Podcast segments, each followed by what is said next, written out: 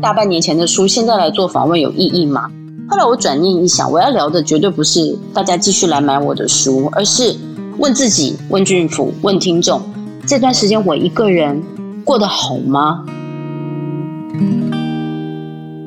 欢迎来到 Foodie Goodie 梦想实验室，我是叶俊甫。今天呢，我们在线上非常非常的特别邀请到了一位大家可能在电视上常常看到他精彩的主持跟演出，让我们来欢迎海玉芬。海芬，是的，俊甫你好，各位听众朋友们，大家好，我是海芬。Hello，海芬，就是我们都在电视上可以看到你的呃演出啊、主持啊，但是可能大家不是所有人都知道你可能非常的。喜欢做菜这件事情，要不要先来谈一下？就是说，呃，你怎么开始去学会自己做菜这件事情的？我的家人，就是尤其是我的外婆、我奶奶、阿姨、舅舅们都很会做菜，而且我家里小时候开过那个饺子馆，然后我大概开始觉得做菜很有趣。其实也是大概差不多二零一四年下半年开始，然后那个时候因为我很想演戏，因为我就刚好是从主持人的阶段想要转演员，但是机会不是马上来，然后在那个过程当中就会变得比较多的时间跟自己独处，或者是更多的时间等于说是在等待，然后等待的过程当中我就觉得哇，不能浪费生命，我应该多做一些什么，然后就会觉得打开冰箱看到冰箱很多的菜。然后就觉得是不是自己随便乱整也可以整出像在电视上看到的那样子好吃的菜色，我就开始乱做。然后一做了以后就觉得哇，自己有自己被自己吓到的感觉。然后也在那个同时，因为我同时开始画画，然后我就瞬间觉得画画跟做菜的感觉是一样的，因为我画画也不打草稿，就直接上画布直接画。然后我就觉得哇，这两件事情好好玩哦，因为观众看我们的演戏。没有对跟错，只有喜不喜欢。嗯哼，它跟唱歌比较不一样，嗯、因为唱歌它有所谓的音准的问题，演戏没有标准。演戏就是你这样的演法，大家好喜欢，就觉得你是好演员。就跟这道菜，你做出来的同样是一碗蚵仔面线，但是有些人吃觉得哇，好有我的家乡味；有些人就觉得，嗯，我觉得好像味道有点淡。可以把自己生活当中的这一些小材料组合成自己喜欢的感觉，是一件很好玩的事情。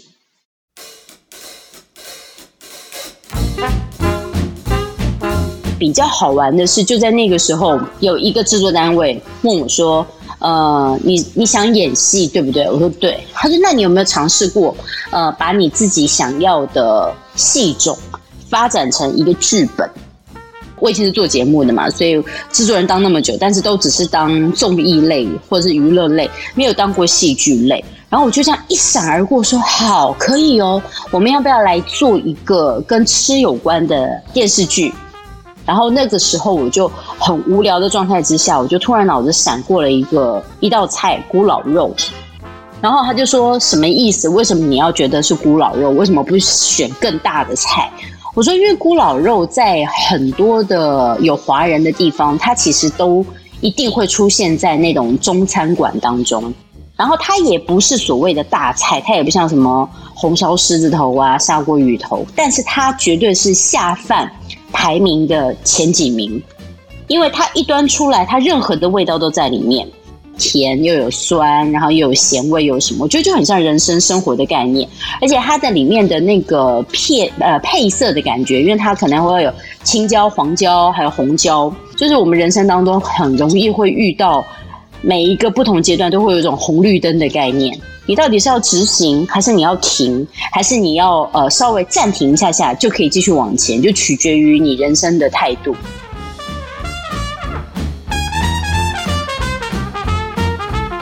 然后我就说我想要这部戏叫《孤老小姐》，孤老肉的孤老，取它的谐音的概念就是孤单跟害怕年华老去。就从那个时候，我就把我的菜带到了我很想要的影视作品当中。然后就发现，哎，他某种程度，我们很市侩的说，也很世俗的说，其实是拿来赚 赚钱的一个工具。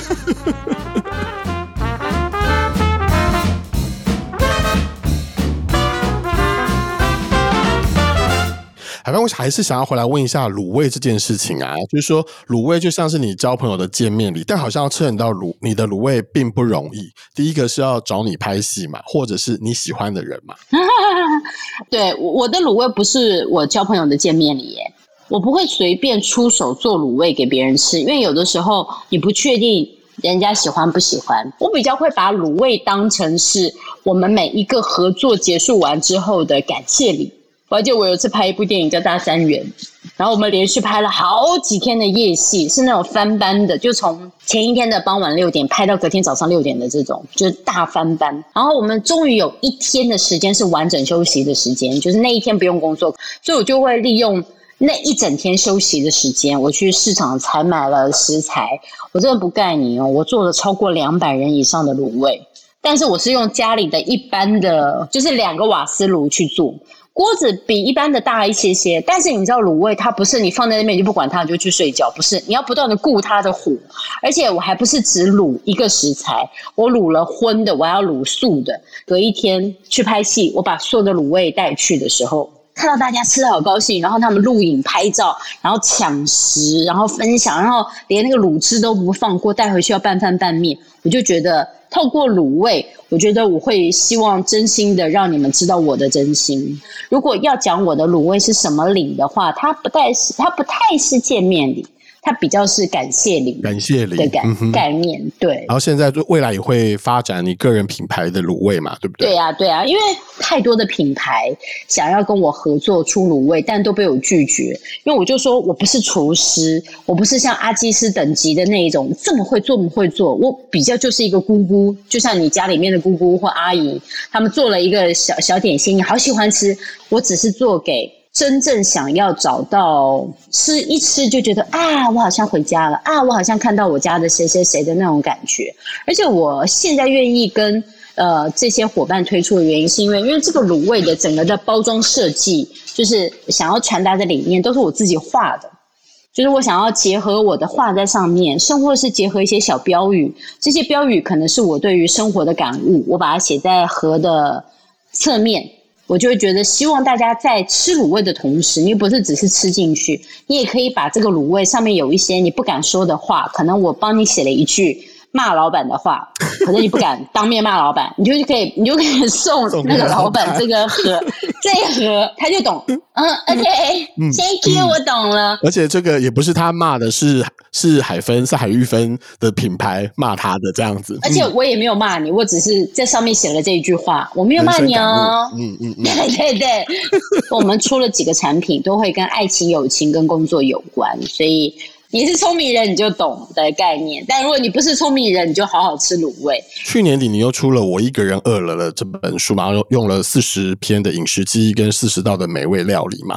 从孤老小姐到我一个人饿了，其实都是一个从字面上看起来非常孤单的感觉的，就是一个人都是很孤独的感觉。要不要谈一下说为什么用“我一个人饿了了”这个标题来作为记录下你吃饭的心情？因为孤老小姐的那个前后，我就会觉得。那个时候的想法比较悲观一点点，就觉得哇，一个人好像很可悲哈，因为你看孤单又害怕年华老去。后来发现不对啊，你一个人吃饭，你还是可以吃得很澎湃啊，你还是可以吃得很爽，你可以想吃什么就吃什么，在你经济范围许可之内，你也可以点一桌的麻辣锅，或者你也可以点中餐西餐合在一起吃。所以那时候我就跟出版社说，我想要改我的书的名字，叫做《我一个人饿了》。然后，而且饿了不是问号，是惊叹号。它其实传达的是要告诉大家，就是我没有要你自私的爱自己，但是有的时候要多想想自己，因为我们在工作当中、社会化当中，呃，你都已经忘记你喜欢吃的口味，就除非你一个人的时候。希望大家不管你有伴或者是没有伴，你一个人的时候其实是很美好的。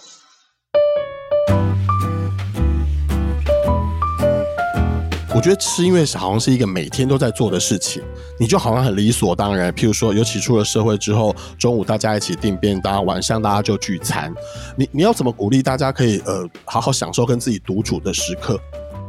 如果可以的话，因为我们也很难，就是给大家一个解答或者是一个人生的导师的角色，说你放弃你现在说的一切，你冲吧，冲破你的舒适圈。哎，讲难听一点，我冲破舒适圈，我要去哪里？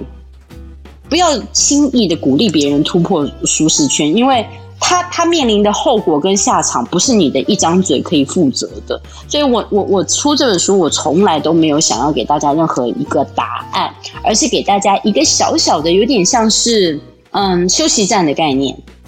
就是我们可能工作一整天了，不管你是上班族、学生，或者是呃你在家里帮忙带小孩，或者是任何的角色都好，给自己十到半个小时的时间，十分钟到半个小时，你想吃什么就吃，你不要管别人的眼光，你可能自己躲在一个小角落吃都没关系，但是那个半个小时是专属于你自己的。我曾经就是因为太害怕别人的眼光，我躲在厕所吃饭。那时候是我去美呃纽约念书的时候，然后你就很怕别人指指点点。后来心想想，我管你去死！我在吃我的饭，你你不喜欢又如何？现在是要塞你嘴巴吗？又不是。嗯，我当然不是说每天都吃的不健康，自己想吃什么东西都高脂高油的大吃大喝，不是，而是你可以选某一个时间点。是在那个好好享用的过程当中，不要去在意别人对你的指指点点，你就躲起来，一个人好好的享受，看一下你喜欢的影片，听一下你喜欢的歌。但是那一个小时，或那半个小时，或那一个小小的空间，专属于你自己，让自己可以有一些彻底放松的时候。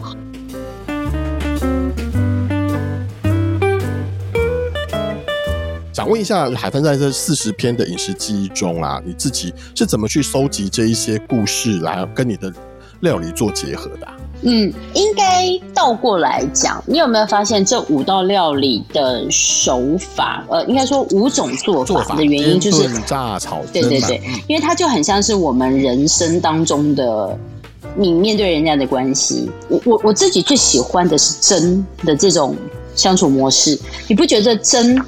是你非常呵护一道食材的心情，就是你希望跟它变得更熟，但是你不想要破坏它，所以你用蒸汽的方式，很悄悄的、很不经意的跟它越来越熟，就是这个的感觉，就我会觉得好浪漫。那你如果说炸，炸的感觉也不一样，炸的感觉就是你要快熟、更速成的方式，那种像金闪婚这一些。食谱放到我的书中的时候，我一开始是先写做法，把做法列出来之后，然后我再从这一些做法当中去回忆那一些相对应的感情。所以我等于很多人说，哇，海芬你出了一本食谱，我说其实它绝对不是食谱，我觉得大 家可能误会了我，我要写的是四十篇情书，它是四十篇我们。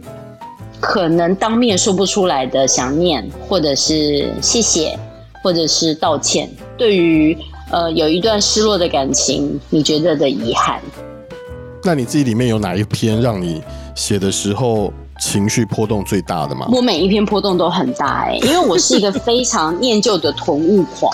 就是你你说的这四十篇，其实我每一篇几乎都会有留下照片，跟我当时的小日记。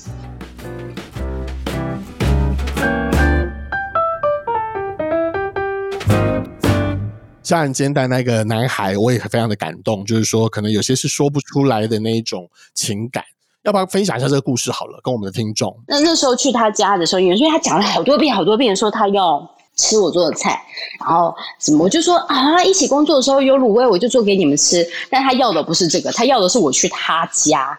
我其实我进到他家，我有点点错愕，因为你一看就知道他绝对不是不会做菜的人。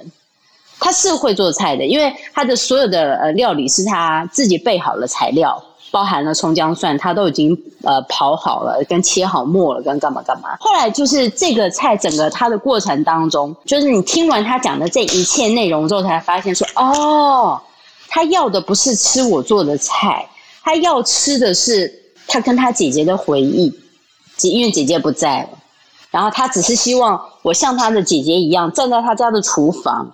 让他知道说，这个社会对于他的评价一点都不重要。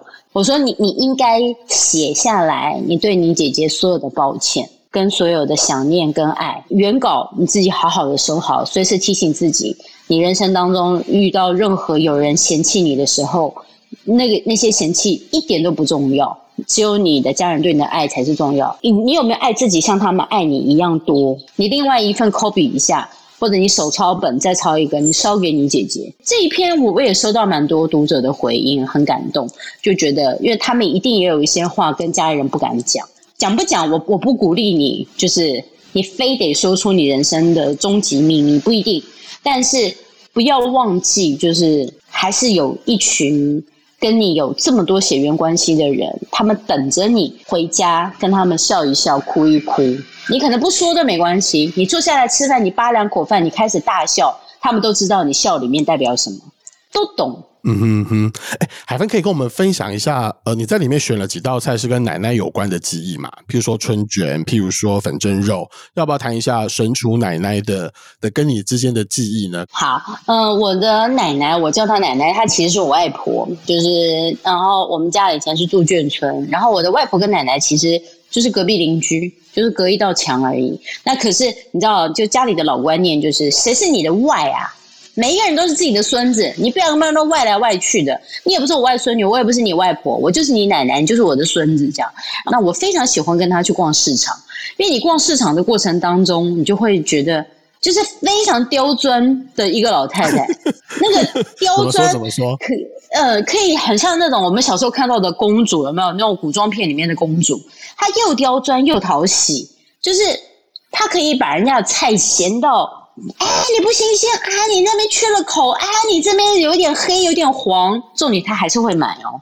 可是他的过程当中又会跟人家打好交道，又可以从别人的嘴里面学到别人的那个拿手菜的一些小秘诀。这些秘诀有的时候是不能透露。就像俊福问我说：“你的卤味怎么做？”我就说：“啊，我不能讲，那是我要拿来做生意的。”可是我奶奶就有办法套出别人怎么去做他的家常菜。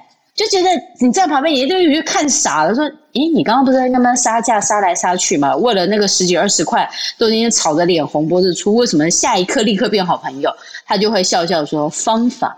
有的时候就是你吵架，你也觉得是声音大，那不是，那是心跟心的交流，就觉得哇，好贼哦，就觉得很可爱。然后他他跟你他他最常讲的是：我告诉你啊，你们将来到了社会，你们面对的很多的挫折跟人，像我就是。”软的捏，硬的切。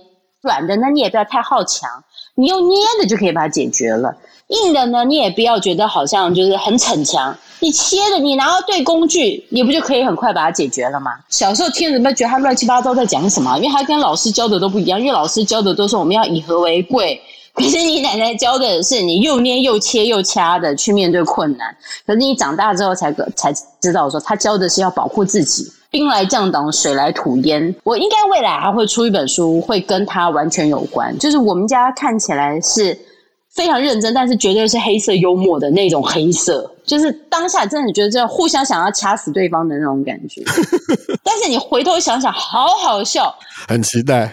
我我不一定会再出下一本书，还跟食谱有关。因为我觉得这四十篇是我人生当中很重要的回忆。那我如果除非再过十年，我又累积了四十个故事，不然我会觉得会很舍不得有别的故事取代了他们的感觉。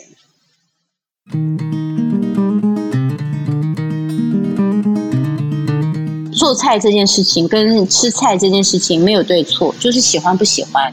我里面分享这四十道菜，都是我在回忆当中很重要的味道，所以我也希望，就是如果你们家现在有一些，不管是你长辈自己的传家料理，或者是谁谁谁新创的料理，你喜欢那个味道，不要怕费事，你就拿笔拿手机把它记录下来，因为有一天当你爱你的人，他帮你做的这一道菜的心意没了。